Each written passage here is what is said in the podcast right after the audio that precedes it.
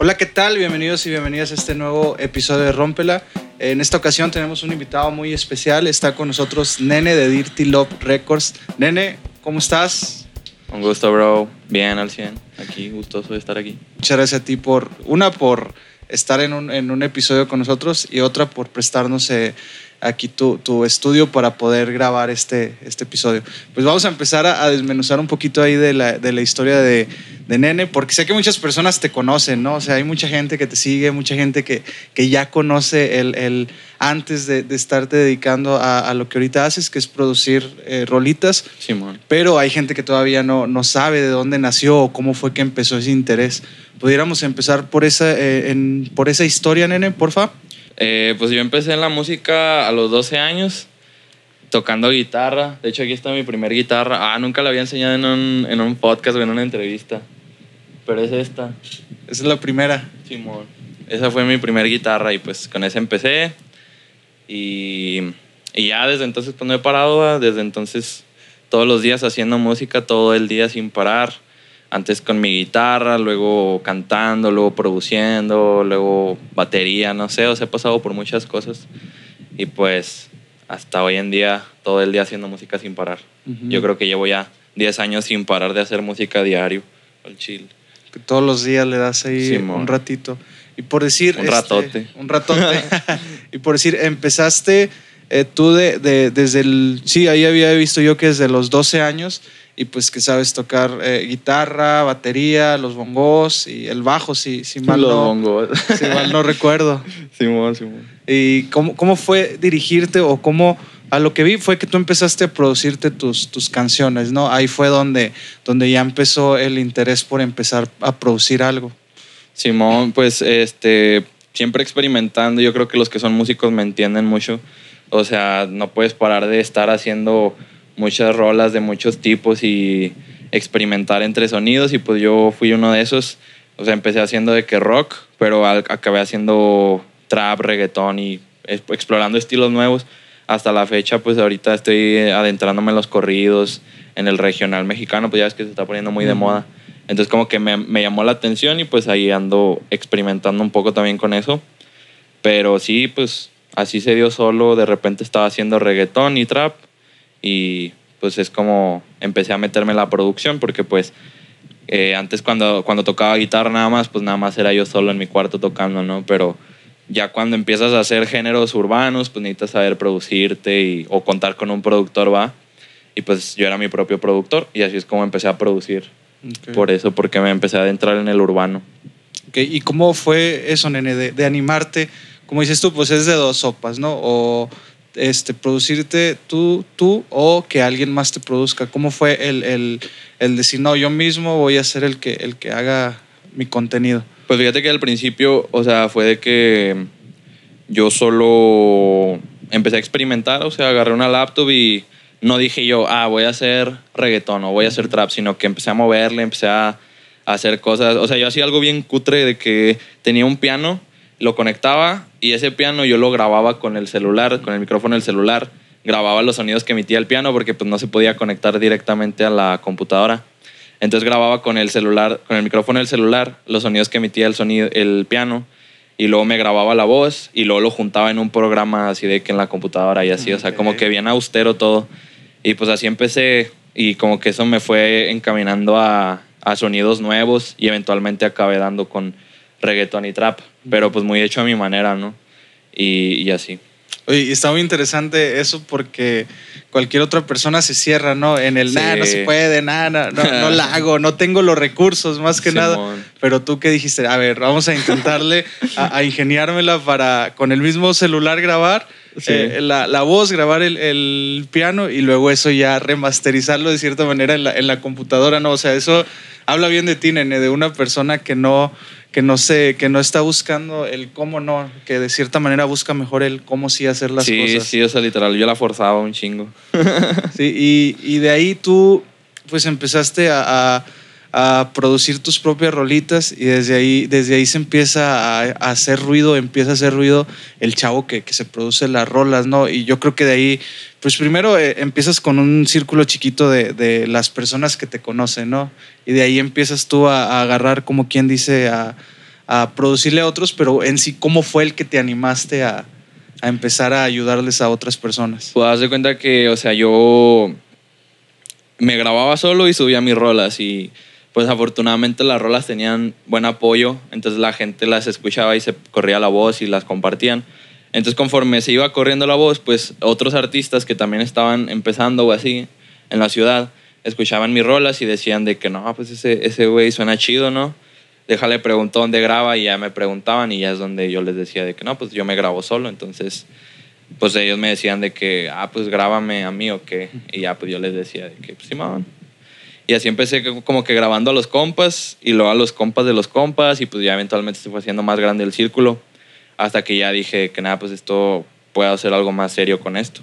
Y ya fue cuando dejé de ser artista para mejor ser productor nada más, que me gustaba más. ¿Te gustó más? De hecho, eh, eh, llegaste a ese punto al que quería llegar, nene. Eh, de cierta manera, el decidir, pues tenías yo creo que, que dos, dos, caminos, ¿no? Sí, de hecho. el camino de, de, irme por, por mis rolas, por ser yo un artista, o el otro camino de producir y no solamente ser yo el, el, que brille, sino que muchas personas o ayudar a muchas a mucha gente a que, a que muestre el talento o las cosas que están haciendo. Simón, de hecho nunca, nunca he hablado de eso también públicamente en una entrevista ni nada. O sea, cuando me entrevistan, como que no se toca ese tema de por qué dejaste de ser artista o por qué escogiste ese camino o así. Pero pues ya públicamente, o sea, muchos ya saben, ¿no? Porque me preguntan y así, pero pues ya como que decirlo públicamente y abiertamente, pues la razón por la que dejé de ser artista es porque sentía yo que no era mi camino. Como dices tú, yo tenía dos caminos. Sentí que no era el mío porque ser artista conlleva muchas cosas. O sea, y esto pues obviamente le ayudaría a los artistas a ver a lo que conlleva. Porque muchos pueden tener una personalidad como la mía y darse cuenta de que no es su camino tampoco. O que sí, pero que va a ser más difícil de lo que creen. Y me refiero más que nada en, tema, en cuestión de, o sea, yo mi personalidad es, no es introvertida, no soy introvertido, soy extrovertido. Digo, por eso estoy aquí, ¿no? pero soy como que asocial. No soy antisocial tampoco, soy asocial, que es diferente. Entonces, como que ser artista conlleva mucho a socializar y tener que hacer networking y conocer gente y, todo eso, ¿no? Entonces, como que yo al, al, verme en esa situación expuesto en varias veces, no me agradaba, o sea, como que no, no era lo mío, o sea, me agradaba tampoco que preferí dejar de ser artista, ¿sabes? Nomás por eso. Y pues más que nada hacerlo más natural, ¿sabes? O sea, no estar pensando de que ah, tengo que ir a socializar con tal gente porque pues es el networking.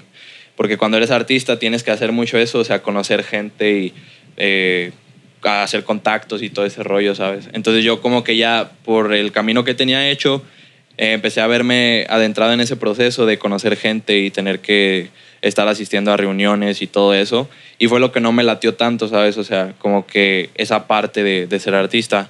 Eso y los eventos en vivo, porque pues tocar en vivo también es lo mismo, o sea, de que conoces a mucha gente, tienes que convivir con mucha gente y como que eso es lo que no, no me latía tanto. O sea, yo cuando iba a tocar un evento en vivo, como que no la pasaba chido, o sea, no lo disfrutaba tanto. Aunque estuviera haciendo música, me abrumaba más el hecho de de tener que estar conviviendo con la gente y así. Y pues no me malentiendan, o sea, no es como que no me gustara convivir con, con los que me apoyaban, sino que era parte de mi personalidad, o sea, yo no, no estoy hecho para eso, no estoy hecho para, para ir a una fiesta y hablar con toda la gente de la fiesta, así me explico, o sea, yo sé más de que estar en mi rollo y con los míos y así, o sea, si me hablas no me porto mamón, me porto chido y me gusta conocer gente, pero cuando era en ese plan de artista la, la sentía más forzada y así, ¿sabes? Como no era tan natural y, no me gustaba. Entonces como que por eso mejor me fui por el lado de la producción, ¿sabes? Por eso y porque además era un poquito más remunerado el ser productor que ser artista. O sea, ser artista es más difícil que, que, que sea remunerado. Entonces como que esas dos cosas me hicieron decir, nada, pues mejor de productor. Me, me da más feria y no tengo que ser social, ¿sabes? Como no tengo que presentarme en vivo. Okay, y, y, tocas un, un, un tema eh, bien importante y bien interesante, nene, porque habla sobre forzar algo que, que no, no, querías, eh, de cierta manera, ¿no? El, el, el, estarte ahí envolviendo entre, entre las personas o eso, y lo entendiste bien, ¿no? Porque muchas veces, ¿qué es lo que pasa? Que la gente eh, lo, sigue, lo sigue haciendo a pesar de que no sea natural, a pesar de que esté forzando. Entonces eso, eso fue fue yo creo que clave y está chido y chingón que, que, lo hayas reconocido a tiempo. Sí, sí, la neta, o sea, yo dije, nada, pues no me está gustando esto, tengo que encontrar otra forma de lograr mi sueño que es vivir de la música, ¿no? O sea, el sueño que todos tenemos, todos como artistas y como músicos, yo me di cuenta de que el ser artista no era el mío. O sea, hay otras formas de vivir de la música y definitivamente esa no era la mía. Ahorita soy productor y vivo de la música y para mí ya logré mi sueño pero pues todavía faltan muchos caminos por recorrer, Pero por ahora este es mi lugar y la neta me siento chido aquí. Sí, y pues a lo que veo y a lo que... Eh, no, no es que lo vea por ti, sino por la gente que te comenta o que te dice vas por muy, muy buen camino. O sea, sí, te la estás, sí te la estás rifando. Y en cuanto ahí al, a las personas que, que, se te acercaban a ti, que te decían, eh, vato, grábame, ¿cómo te sentías tú al momento de decir, China, a lo mejor este, yo lo hago casero para mí y el intentar hacerlo para alguien más, ¿cómo era o cómo lo vendías? ¿Qué no sé, es que como que o no me acuerdo o literal nunca hubo un pensamiento de por medio, o sea, de que yo dije Simón va y ya. O no me acuerdo si me explico, pero según yo nunca hubo ningún pensamiento así de que dijera yo de que, mm, ¿cómo le voy a hacer? Como que nomás sucedió, ¿no? Y lo hice y, y funcionó porque les gustaba. Por lo mismo, o sea, luego los artistas subían sus rolas y eran producidas por mí y eso hacía que más artistas lo escucharan y vieran que, que, yo producía y me contactaban y así, o sea, la voz se fue corriendo sola, ¿no? Y sí, eso, eso es lo mejor, como dicen, la, la publicidad de, de, boca en boca, Exactamente. ¿no? Esa es la que más vale y la que te trae este, clientes de manera orgánica, ¿no? Sí, hasta la fecha esa ha sido mi mejor publicidad, la neta. Porque pues todos se van satisfechos con mi trabajo, afortunadamente. Y por decir este, bueno, pues sí, tocas un punto importante, es el no tener miedo y el decir, ah, sí se hace, sí me la viento, vente, aquí, aquí le damos. Y yo creo que esa actitud es la que te ha llevado y la que te ha destacado, ¿no? El no frenarte tú, tú mismo con, con los pensamientos negativos. Sí, o sea, trato de dominar lo que hago, o sea, bueno, sobre todo al principio, ahorita pues ya lo domino desde hace mucho, ya es como que normal conocer gente nueva todos los días que viene al estudio a trabajar y así pero al principio pues sí como que me concentraba mucho en dominarlo y hacerlo bien y de que estar aprendiendo a la vez que seguía trabajando con artistas nuevos. Hasta la fecha sigo aprendiendo, pero en esa época más, porque pues sabía menos, ¿verdad? Sí, y también vi que tocabas algo, algo importante en, el en la cuestión de especializarse en algo, ¿no? Y al final de cuentas tu, tu trabajo se especializa un poco más a la, al género urbano, ¿no? que ahí es donde ya tú, pues es tu fuerte al final de cuentas, ¿no? Y la gente si, si tiene en mente hacer algún trabajo así y se encuentran a un compa, ¿de dónde voy? Ah, ve con Dirty Love Records. Sí, sí, o sea, como que ya, ya todos saben que en Dirty se graba el mejor urbano y así. Pero fíjate que sí trato de también diversificar, o sea, porque de repente me ha tocado grabar otras cosas. Entonces, ahorita, como yo traigo un proyecto de corridos, pues estoy empezando a aprender más de ese género de regional mexicano. Y también me ha tocado trabajar últimamente mucho con DJs que quieren producir sus propias rolas de electrónica y así. Entonces también, o sea, me toca eh, investigar y estudiar el género y pues dominarlo, ¿no? También. O sea, ahorita pues en eso me encuentro así como que diversificando un poquito también. Pero definitivamente el urbano es, es que es, es fuerte porque es este, un género muchísimo más fácil de hacer, a mi parecer pero yo creo que cualquier productor experimentado me daría la razón porque es, es un género muy simple, ¿sabes? Es muchísimo más simple que hacer un, un corrido o que hacer una rola electrónica o así. Es más simple. Entonces, como que también en el aspecto de practicidad, me gusta mucho el urbano por eso. Ok. Sí, y tocas algo importante, el estar siempre en constante aprendizaje, ¿no? Y no solamente ya me quedo con lo que sé, y ya lo demás vale más. No, lo que veo en ti es de que empiezas a investigar y empiezas a, a escuchar y adentrarte en el, en el mundo o, al, como quien dice, a, a, lo que quieres llegar, en este caso a los corridos o a lo de, de los DJs, pues tú empiezas a, a, documentarte. Sí, o sea, y yo creo que lo chido es que acaba siendo por mera necesidad, porque a veces, o sea, yo creo que las personas empiezan a estudiar algo por gusto, o sea, porque pues les llama la atención, les da curiosidad y empiezan a hacerlo. Y yo es de que como que no me da chance de tener esa curiosidad, sino que simplemente tengo que hacerlo porque me lo empiezan a pedir en el estudio, ¿sí me explico? O sea, yo estoy haciendo mi rollo y domino el urbano y domino, no sé, el regional, y de repente llegan y me piden de que les produzca electrónica y yo de que, ah, o sea, no, pues no sabía el producir electrónica, pero pues voy a tener que aprender para poder ofrecerte ese servicio. O sea, yo en lugar de decir que no, prefiero aprender a hacerlo, ¿sabes? Y pues como quiera sale chido, sale chido. Y como que, como te digo ahorita, o sea, eso ha sido tu, tu ¿cómo te diré? Tu, tu manera de, de, enfrentar la vida, el decir que sí a todo, ¿no? Al final de ah, cuentas, cierto, el lanzarte ahorita a lo que estamos viendo es eso, ¿no? Y, y, y, sí, y sí, o sea, ahorita has dicho, ¿no? Que hazme una rolita. Sí. Este, hay que entrarle a este género. Sí. Pues que de eso se trata, no hay que tenerle miedo. Hay que saber cuándo decir que no, porque también a veces me ha tocado decir que no pero ya no es porque no quiera aventarme, sino porque ya me conozco y sé cuándo no me toca, ¿sabes? Pero pocas veces me ha tocado decir que no. ¿Y cuál ha sido una vez que, recuerdes tú que hayas Hoy. dicho no?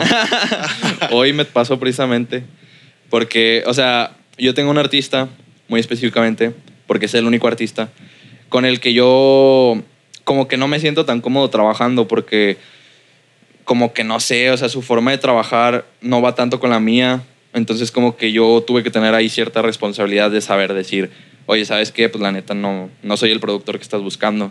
Y pues ¿qué hice? Pues le pasé a otros estudios, le recomendé estudios que yo conozco de compas que sé que hacen un, buen jale también. Pero bueno, al final no quiso, o sea, se quiso quedar conmigo a la fuerza. Y yo dije, nada, pues va. Pero pues hoy me tocó decir que no. Hoy fue una de esas veces que dije que no. Eh, yo creo que es la segunda vez que digo que no apenas, Simón. Ok.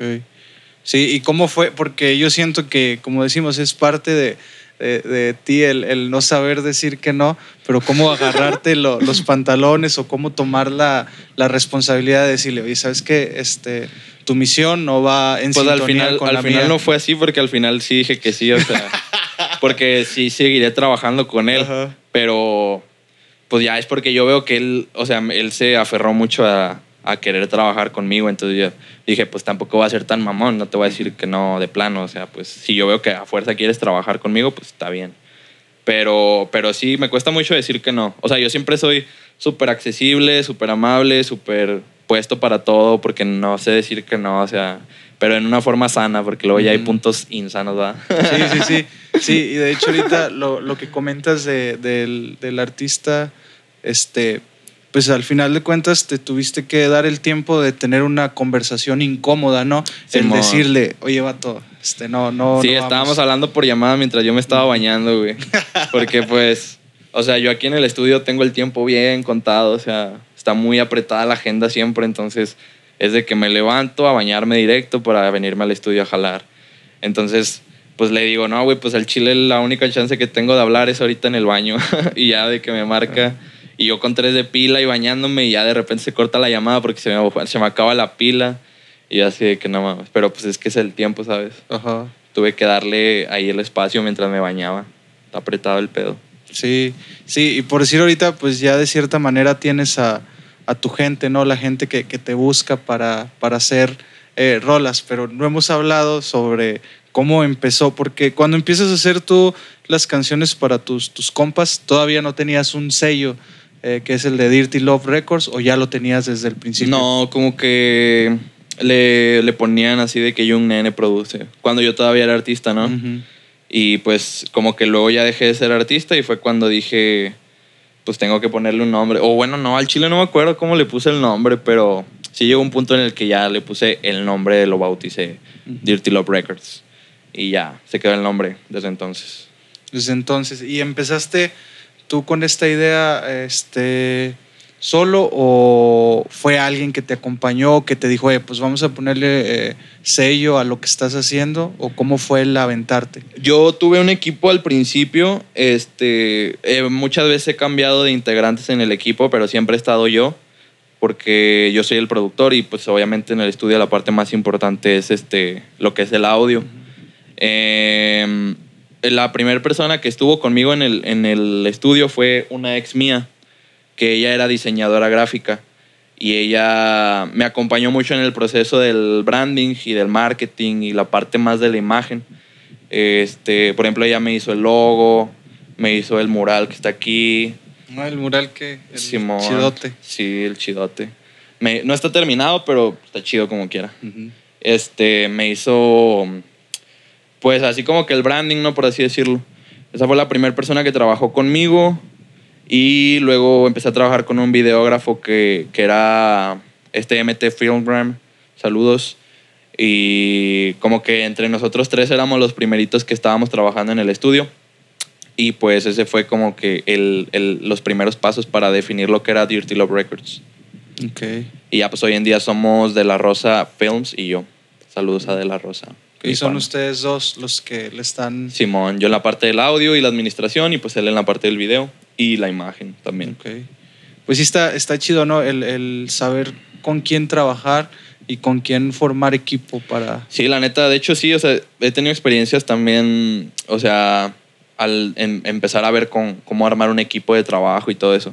O sea, yo, por ejemplo, llegué a tener malas experiencias con personas en el trabajo porque pues uno se lo toma muy en serio su trabajo y pues por eso luego la recompensa ahí está, ¿no? O sea, pues a mí me va bien porque trabajo mucho y soy muy dedicado y muy profesional.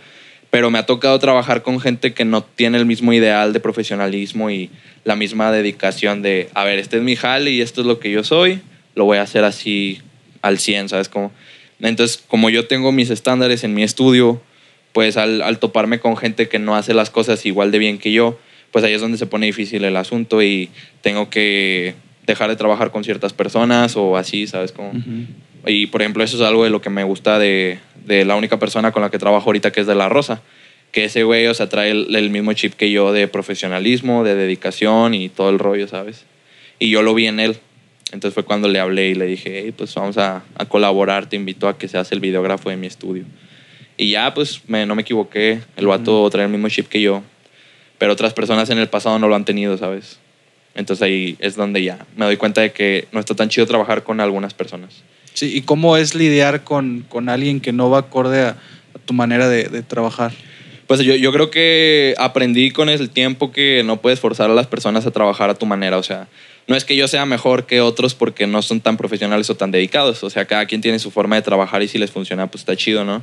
Pero yo en mi estudio, pues yo pido ciertos tipos de trabajar, ¿no? O sea, ciertas mentalidades y cierto tipo de personas. Entonces, pues, afrontar eso era de que yo trataba de forzar a la gente de que, no, pues es que tienes que hacerlo así, o sea, tienes que echarle ganas, tienes que ser profesional, tienes que hacer las cosas de esta manera. Pero ya luego aprendí que pues, la gente trabaja como quiere y mejor lo ideal es buscar a gente que trabaje como tú, no tratar de cambiar la forma de trabajar de las personas, ¿sabes? Y eso en cualquier ámbito, o sea, también en los artistas, pues si tienes un productor que no, no, no trabaja como tú quieres, lo que más se recomienda es buscar otro productor, no tratar de cambiar la forma de trabajar de tu productor, ¿sabes? Es más fácil cambiar a las personas que tratar de hacerlas cambiar. Ok, y ahorita hablando de, de los artistas que, que, mencionas, que hay muchos que, que trabajan contigo, ¿cómo es el, el, estar en sintonía con la persona que, que estás grabando? Pues yo creo que para mí es bien fácil porque un artista cuando viene a un estudio de grabación y paga por un servicio, espera que se le dé lo que está pagando y espera que se le trate de una manera profesional porque estás en un estudio profesional. Entonces a mí me nace ser así, o sea, no es como que me cueste, que oh, no, tengo que hacer esto y tengo que ser profesional, como tal vez otros productores sí les cuesta, ¿no? Como que yo lo veo más allá de solo la música, sino también en la parte de lo que es el negocio y el servicio. O sea, yo te otorgo un servicio, más allá de que sea un servicio musical y yo sea tu productor, te estoy dando un servicio y trato de que el servicio se esté dando al 100, ¿sabes? Entonces yo creo que por eso es fácil de estar en sintonía con los artistas, porque una, la conexión musical está ahí desde que yo domino la música y otra, la, el, el servicio está también excelente porque yo domino el servicio. O sea, domino las dos cosas, tanto la parte musical como la parte servicial. Entonces, por eso es, es fácil estar en sintonía con los artistas, por eso todos están súper contentos, ¿sabes? Porque se les da las dos cosas, buena música y buen servicio. Ajá. Sí, mencionabas. De todo el comercial.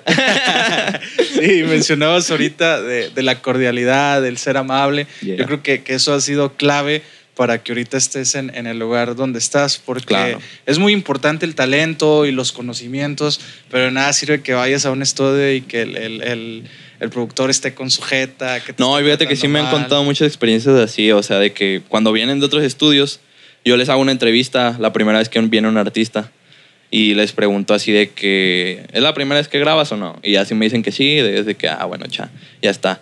Y si me dicen de que no, les pregunto de que, ah, bueno, ¿en qué, otros, ¿en qué otros estudios has trabajado? ¿Con qué productores? Y así, y ya me empiezan a contar las anécdotas, porque también les pregunto, ¿y qué tal la experiencia de grabar en ese estudio? Yo más que nada, pues para saber de dónde vienen y cómo los han tratado, bien o mal, o qué onda, y yo darles lo mejor que pueda, ¿no? O sea, ya eso es algo que otros estudios no hacen, de que hacerte preguntas cuando llegas por primera vez, o sea, nomás de que, ah, ya llegaste, pues vamos a darle a la rolita. Pero yo soy de que quiero conocerte a ti como artista primero y tu experiencia y tu camino. Entonces sí, o sea, me han contado varias experiencias así de otros productores que, que pues no los dejan satisfechos y así.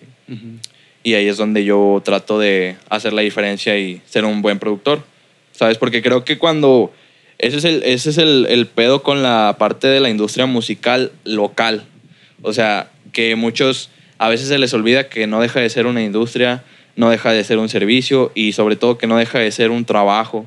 Entonces muchos productores no lo ven de esa forma y acaban otorgando un servicio a medias porque se les olvida esa parte de que estoy dando un servicio y este es mi trabajo, ¿sabes? Como, Incluso cuando se les está pagando al respecto. Igual los artistas, o sea, a veces los artistas lo ven más como que nomás la música y nomás eso. Se les olvida que eres un producto, eres una marca. Claro, cuando quieres vender, ¿no? Porque pues puede que no quieras vender y está bien. Pero si quieres ser un, artista que se vende, una marca comercial, consumible, un producto, pues tienes que tenerlo bien presente y darle la seriedad que se merece el ser un producto y, ser este, una marca de, de, pues, un producto musical, ¿no? Que es ser artista.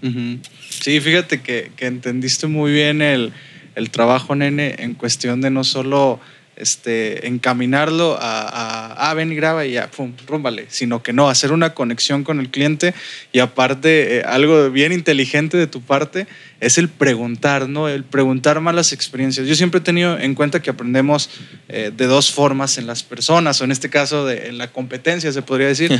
Aprendes a, ser, a cómo ser como ella para mejorar y lo más importante, cómo no ser como ella para zurrarla, para regarla. Entonces eso es, habla de que estás en otro nivel y de que lo estás viendo desde, otra perspectiva, ¿no? Y eso está chingón. Sí, o sea, fíjate que ahorita hasta, hasta dijiste la palabra cliente y yo pensé, o sea, lo tengo tan así, tan, tan, tan aterrizado ese, ese concepto que ni siquiera le llamo clientes a los artistas, le llamo artistas.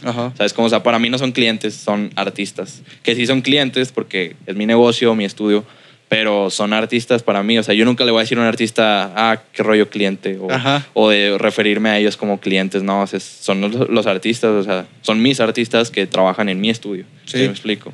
Y eso ya cambia mucho la forma de verlo, ¿sabes? Sí, sí, sí. Porque no es solo el güey que me paga para que haga un trabajo, no, es, es mi artista con el que yo estoy comprometido a, a hacer música juntos y hacerle un producto que le guste y que nos apasione a los dos, ¿sabes cómo? Sí. Ya desde ahí ya te cambia la mentalidad, desde que no le llamas, no le, no le llamas cliente, sino que le llamas artista. Ajá.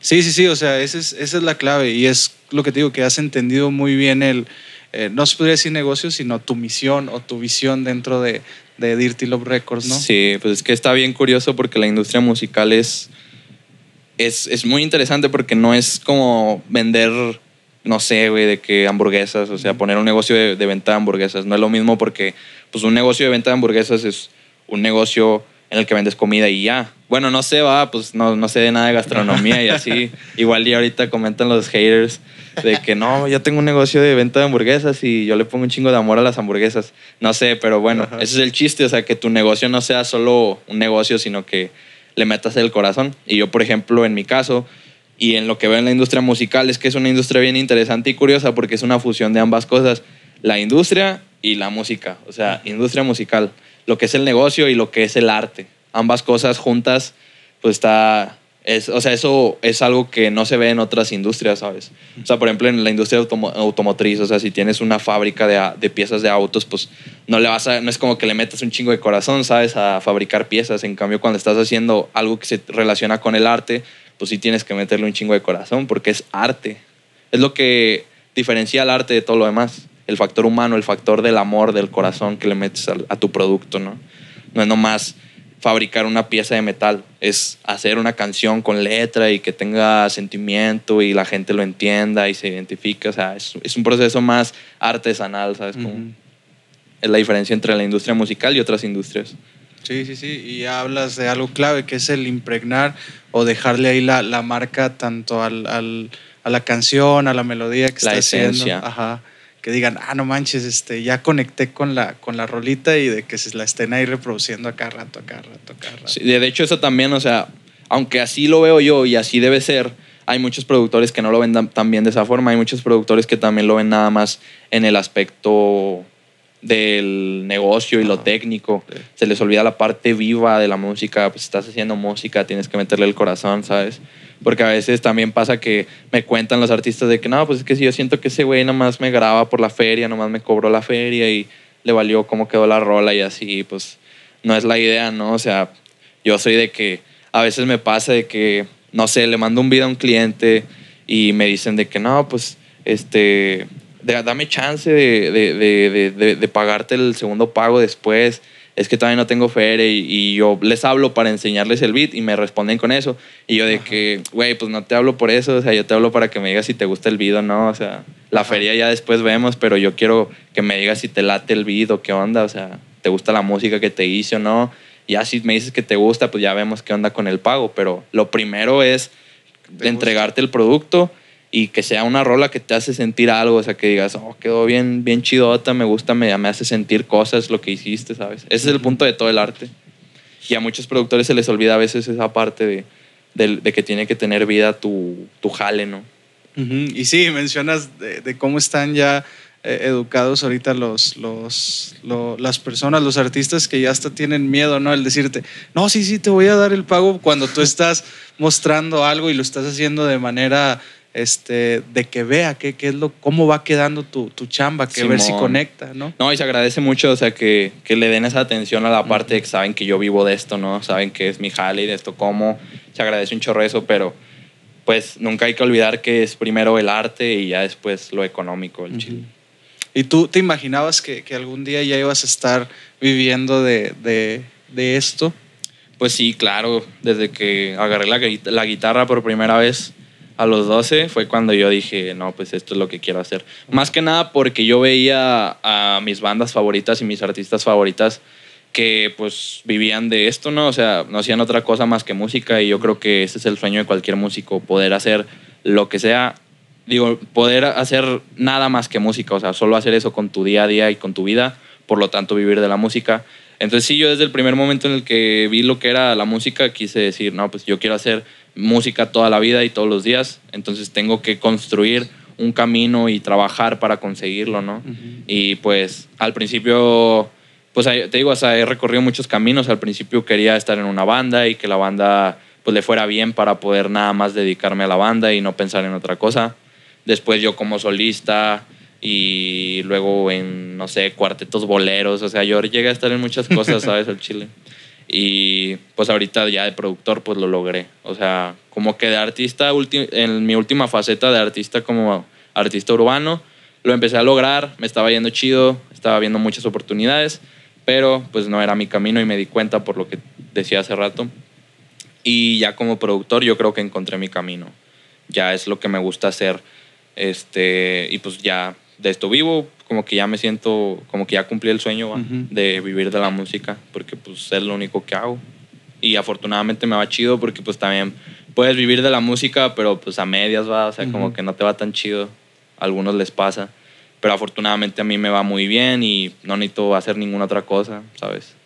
Y nada más esto me dedico a hacer música todos los días. Sí, y mencionas algo, algo bien importante y que yo había visto ahí en tus en tus redes sociales, que es el trabajar duro, ¿no? El, el, estar picando piedra, el estar haciendo bien el trabajo. Yo creo que, que eso es clave y también es clave el, el, perseguir tu sueño y chin, si no se dio de esta manera, bueno, déjame lo intento acá. Chin, no se dio de esta manera, déjalo intento acá. Es que es la, la dedicación y la persistencia. Y ahí es donde va el mensaje motivador, el mensaje motivacional. O sea, pues sí, pues la neta yo muchas veces en mi adolescencia hice muchas cosas de que otros adolescentes no hacían, porque yo estaba con eso en mente, o sea, de que nunca perdiendo, sin nunca perder el enfoque de, eh, esta es mi tirada y esto es lo que yo quiero hacer en la vida, y tengo 14 años y desde ahorita lo estoy persiguiendo, o sea, hablo de cosas como, no sé, tal vez los morros a los 14 años de que salen a, pistear con sus compas. No, a los 14 están muy morros, ¿va? Bueno, salen a, no sé, ahorita están jugando videojuegos y la verga. Y yo, pues a los 14 estaba en lugar de, o sea, igual y sí tenía ganas de jugar videojuegos, o sea, yo quería hacer cosas como todos los demás chavos, sobre todo porque tenía amigos y yo veía que ellos hacían cosas de chavos normales, por así decirlo. Pero yo era de que, no, pues la neta, prefiero estar aquí en mi casa, eh, practicando guitarra, practicando mi voz, practicando canto. Y pues era como que, por así decirlo, un sacrificio. Y digo por así decirlo porque, pues, la neta, uno lo disfruta como quiera. Pero sí, sí llega un momento en el que te das cuenta de que has pasado los últimos años de tu vida haciendo lo mismo todos los días, pero no sabes si está bien o está mal. O sea, yo me vi muchas veces en esa situación de que me preguntaba si valdrá la pena o no. Pero pues eventualmente todo llega, o sea, si tú estás luchando todos los días por algo, eventualmente vas a ver frutos, vas a ver recompensas, seas artista, seas guitarrista, seas baterista, seas músico, seas productor, seas escultor, seas pintor, seas lo que seas, luchador de MMA, seas lo que seas, si trabajas todos los días por eso que quieres, eventualmente vas a ver recompensas. O sea, no hay de otra. Ni modo que toda tu vida trabajes por algo y nunca recibas nada a cambio. o sea, eso sí estaría muy culero. Pero dudo que pase. O sea, realmente la vida sí funciona y el universo sí funciona. Trabajas y persigues algo, eventualmente va a llegar. Y pues para mí llegó a los 20, 21, con madre, o sea, muy joven, ¿no? Yo tuve cierta fortuna. Me llegaron a decir, eh, saludos a Boliche One, me llegó a decir ese men que pues es alguien que muchos respetan en la ciudad y yo lo respeto un chingo. Entonces para que me lo dijera a mí fue algo que significó un chorro. Y me dijo, a ti te pasó algo que no a muchos les pasa y fue el obtener el apoyo de la gente desde el principio. Y yo dije, no, pues sí es cierto, o sea, me siento muy afortunado por eso. Pero pues la realidad es esa, no fue por nada más por, por suerte ni por nada. O sea, fue porque yo estuve años trabajando durísimo. O sea, yo de que en la prepa, yo era ese güey que en la prepa se ponía a tocar guitarra en una esquina solo en el receso, en lugar de estar de que cotorreando con los demás, ¿no? O sea, yo, yo estuve en Ateneo y pues era el cotorreo al máximo 100%, pues güey, es Ateneo, ¿sabes? Entonces yo estaba ahí, pero en lugar de estar cotorreando con todos y en el desmadre a full, en la peda y corriéndome clases y la verga, yo estaba practicando guitarra en una esquina y así. Y pues igual y en ese momento no, no había visto ningún fruto todavía, ninguna recompensa, pero nunca perdí el enfoque y esa tirada de que algún día voy a poder recibir la recompensa. Y pues aquí está el resultado, es mi presente y pues estoy viviendo de la música y trabajo con puros artistas haciendo música que me gusta todos los días. Esa es la recompensa que yo siempre perseguí desde que estaba bien morro, ¿sabes? Ajá. Desde que agarré la guitarra por primera vez hasta ahorita es lo que siempre he perseguido. Sí, y está, está padre y está interesante el, el que nunca soltaste el, de cierta manera el sueño o el querer, el querer este, lograr esa, esa meta, ¿no?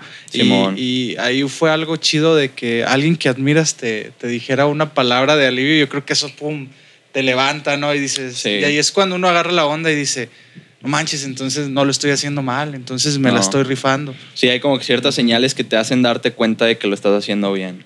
O sea, los que las hayan visto van a saber a lo que me refiero, ¿sabes? Pero sí, o sea, conforme vas avanzando en el camino, hay varias cosas que te dan señales. Y pues es el universo, güey, diciéndote que vas por el buen camino. Así como cuando el universo te dice que no es por ahí, también así te dice cuando sí es por ahí. Y uno tiene que saber reconocer esas señales y decir, no, pues este no es y este sí es. Por ejemplo, yo cuando me quité de artista, ¿sabes? Allí el universo me estaba diciendo que no era, simplemente por mi sentir natural de ciertas situaciones. Entonces dije, no, pues no es por ahí, mejor le busco por otro lado, pero igual el mismo enfoque, lograr el sueño de vivir de la música. Y ya. Y pues no digo así como que ahorita ya lo logré y ya, ya acabé. No, pues todavía me falta mucho por recorrer. Pero ahorita al menos ya estoy en un punto en el que ya no tengo que trabajar en otra cosa para poder eh, pues sustentarme simplemente, sobrevivir, ¿va? Ya nada más haciendo música es suficiente. Y pues yo creo que eso es lo que todos tienen que perseguir. O sea, el poder enfocarte al 100% en la música, ¿sabes? Muchos, por ejemplo, de que toman el camino de, nada, pues voy a estudiar una carrera para graduarme y luego ya trabajar de eso y ya después ahora sí enfocarme en la música. Y yo, respeto ese camino, no, pero pues la neta, yo, yo fui más aventado, o sea, yo me salí de la universidad, güey. Yo estaba en la universidad y me salí porque vi que mi camino aquí estaba y vi que podía funcionar, entonces, pues es aventarse, ¿no? Es arriesgarse, es como poner un negocio de algo que no tenga nada que ver con la música, o sea, en otros ámbitos de que, pues es una apuesta, estás apostando, me irá bien, me irá mal, no lo sé, pero pues vale la pena arriesgarse y yo me arriesgué, dejé la universidad y pues ya tiene rato de eso y no he tenido necesidad de volver, ni creo volver a tenerla. Entonces ya estoy bien, chido aquí, acomodado, chido. Pues ya nomás toca seguir subiendo escalones, ¿sabes? Entonces yo creo que eso es lo que todos deben perseguir. De que si tú tienes esa pasión de que te gusta pintar, persíguela, obténla, eventualmente va a llegar a tus manos. No sé si a los 15 años, 20 años, 40 años, pero eventualmente va a llegar, ¿sabes? Al Chile. Sí, sí, sí, si trabajas por ello lo, lo logras, ¿no? Y hablas sobre algo muy, muy chido tú, nene, en cuestión de, de, que pues fuiste logrando tus objetivos, ¿no? Se fueron cumpliendo eh, metas, se fueron cumpliendo sueños, pero nunca dejaste de, de estar trabajando. Y te aseguro que ahorita ya cumpliste muchos sueños, pero todavía faltan más que ya tienes en mente. No, claro, sí. O sea, yo, yo literalmente que en mi celular, en mis notas, tengo así de que una nota que se llama metas. Y en, y en, esa nota tengo metas eh, por, por subtemas de que a corto plazo, cumplidas ya, a corto plazo, para nunca olvidarlas, porque siempre hay que recordar lo que ya lograste para saber cuánto has, has recorrido ya. Cumplidas, corto plazo, mediano plazo, largo plazo y muy largo plazo. Entonces, ahí yo tengo anotadas de que las cosas que quiero hacer y en cuánto tiempo quiero hacerlas. O sea, tienen fechas también de que para abril de 2023 ya tengo que hacer tal cosa, la cual no voy a decir porque luego se me ceba. este, entonces, eso es como que los detalles que, que, hacen la diferencia entre poder alcanzar tu sueño más rápido y no poder alcanzarlo. O sea, el darle esa seriedad y plasmarlo en el plano físico de que puedes tener la idea aquí, pero puedes plasmarla también en el plano físico en el que nosotros vivimos y anotarlo en una nota y ponerle ahí de que para tal mes de tal año tengo que haber logrado esto. Entonces sí, o sea, dices, ahorita todavía tienes metas por cumplir y así, pues sí, todavía tengo muchas cosas anotadas que tengo que lograr y ahorita en este momento estoy trabajando por ellas, así como hace un año estaba trabajando para estar en donde estoy ahorita, ¿sabes? Hace 10 años empecé a trabajar por estar en donde estoy ahorita, pues ahorita estoy trabajando por estar en donde quiero estar en 10 años, básicamente. Sí, y está chido esa, esa dinámica de de, ponerlo de, manera... Súper recomendado. ajá, y está muy bien porque ya tú vas, tú vas viendo qué tienes que lograr, pero mencionaste algo muy importante que es lo que ya has logrado. Exacto, sí, y la neta yo también cuando me di cuenta de eso dije, no mames, estoy chido. sí. o sea, porque yo tenía todas mis metas de que, no, pues para julio quiero hacer esto y así. Y luego ya lo cumplía cuando llegaba el mes, lo cumplía, lo lograba, le marcaba ahí y luego lo borraba. Pero eventualmente dije, a ver, no, espérate, ¿por qué lo borro, güey? O sea, mejor lo debo dejar ahí. O sea, lo dejo ahí en otro apartado de que ya logré esto para nunca olvidarlo. Y así tengo mis metas tachadas, no borradas, o sea, nada más tachadas de que ya se cumplió. Para cada vez que entro a ver mis metas de lo que quiero hacer, no olvidar y no dejar de tener bien presente lo que ya logré. O sea, por ejemplo, así tengo tachado de que vivir de la música y puse ahí la fecha en la que decidí de, que dije yo ya estoy viviendo de la música, ya no tengo que hacer absolutamente ninguna otra cosa para sobrevivir, no estoy sobreviviendo, estoy viviendo bien, ahí está vivir de la música, porque es lo que te digo, o sea, tampoco se trata de vivir a medias. Entonces ya es cuando lo taché y no lo he borrado, o sea, desde entonces ahí está y ahí se quedó. Y lo que estoy cumpliendo ahorita se va a quedar para siempre. Porque eso se trata, o sea, nunca olvidar lo que ya lograste, y nunca dejar de tener en el enfoque lo que quieres lograr en Chile. Pero también disfrutar mucho del camino. Porque a veces, y yo por ejemplo en el pasado vivía mucho nada más pensando en el futuro, o sea, en lugar de estar pensando en el lugar en el que estoy ahorita, pensaba mucho en el lugar en el que quiero estar. Y mucha gente vive así y no se da cuenta, pero es como una enfermedad, güey, al Chile, porque no estás disfrutando de lo que ya lograste, o sea, se trata de un balance de lo que quieres lograr y de disfrutar lo que ya lograste, ¿sabes? Y ahí, es, es, ahí en donde entra en juego lo de dejar bien tachado, pero ahí puesto lo que ya lograste. Porque pues no nomás se trata de pensar en el destino y en el final del camino, sino en darte cuenta de que hay una meta y hay un objetivo al final del camino, pero también tienes que disfrutar del camino que recorres y de las personas que te encuentras en el camino, ¿sabes? Eso es lo más importante, porque así se vuelve más placentero, menos larga la espera y pues eso se trata de vivir, eso es vivir realmente, disfrutar del camino en lo que llegas a donde quieres llegar. Sí, sí, eso es, eso es clave porque si no vamos en piloto automático. Exacto, güey. Yo al chile sentía que mucho tiempo viví por piloto automático. hasta que me di cuenta de eso, güey, de que, ok, o sea, hay que disfrutar el camino, ¿no? Y ya fue como que empecé a cambiar mi mentalidad a través del tiempo y me tardé meses. Hasta la fecha sigo trabajando en eso, pero me siento bien chido ahorita en ese aspecto, ¿sabes? Pero eso ya es más como salud mental y así, que también es muy importante, ¿sabes? No todo es lograr cosas, no todo es superarse, también se trata de estar bien con uno mismo y estar conectado con uno mismo y simplemente ser feliz y disfrutar del presente y del camino, ¿sabes? Sí, sí, sí. Y, Chile. y de hecho, pues ahorita hemos hablado de, de, un nene bien fregón, Que se la ha rifado y todo, pero también existen esos, como quien dice, declives, uh, ¿no? Claro. ¿Tú, ¿Tú cuál crees que ha sido el, el, el, Porque siempre hay muchos, tenemos bastante, pero siempre hay uno que tenemos en mente y que ese declive hace que, pum, despuntemos y es, este, empecemos a subir.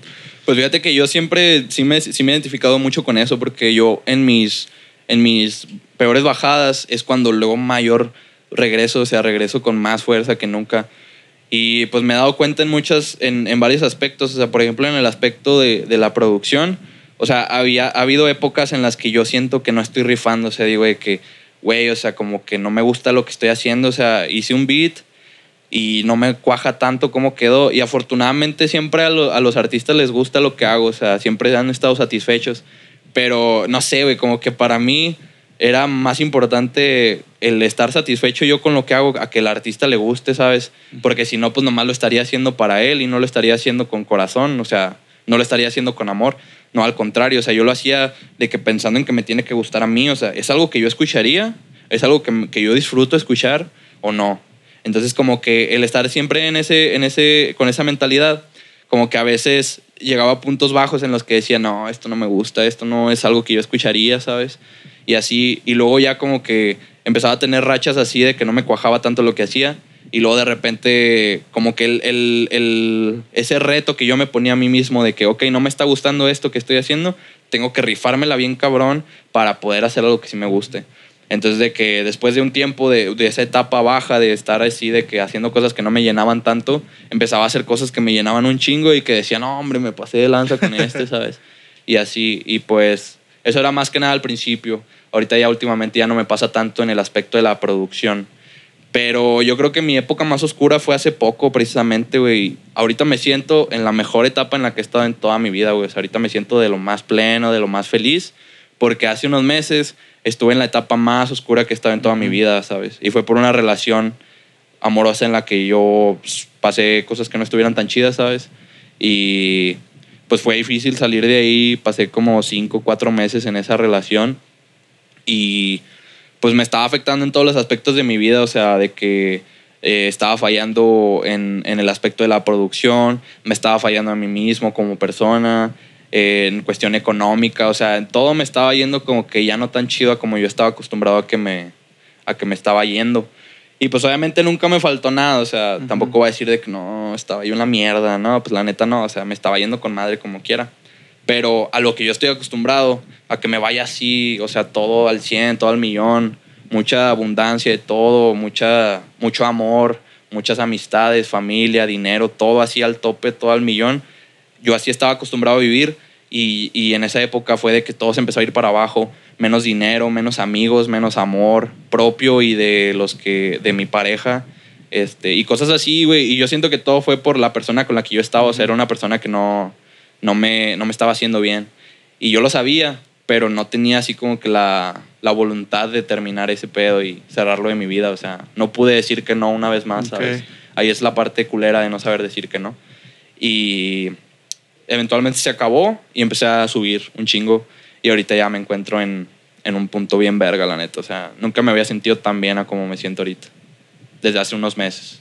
Sí. Ya tiene rato que me siento genial. Sí, y, y ahí es donde te das cuenta, donde uno se da cuenta que a lo mejor no está preparado al 100% para estar en una relación, ¿no? Que cuando estás en una relación chida, pues todo empieza a fluir eh, en todos los aspectos, ¿no? Pero si sientes que a lo mejor por estar eh, en el trabajo estás pensando en la relación o, está, o, viceversa, es cuando te das cuenta que no. Y, ahí yo me imagino que tú eres el tipo de persona que a lo mejor nunca termina una relación, ¿no? Que alguien que te tiene que terminar a ti para ya estar en paz, y no. Bueno, más con decirte, o sea, que yo desde, desde que llevábamos dos semanas, yo ya pensaba en terminar, güey, al Chile, pero duramos cuatro meses, güey. o sea no pude yo y muchas veces yo decidía terminarlo, pero al final acababa regresando y así, o sea, no sabía decir que no, güey. O sea, yo no sé decir que no al chile. Y nunca pude decir que no hasta que esa otra persona fue la que dijo, nah, pues ya la verga. Y yo de que, bueno, va.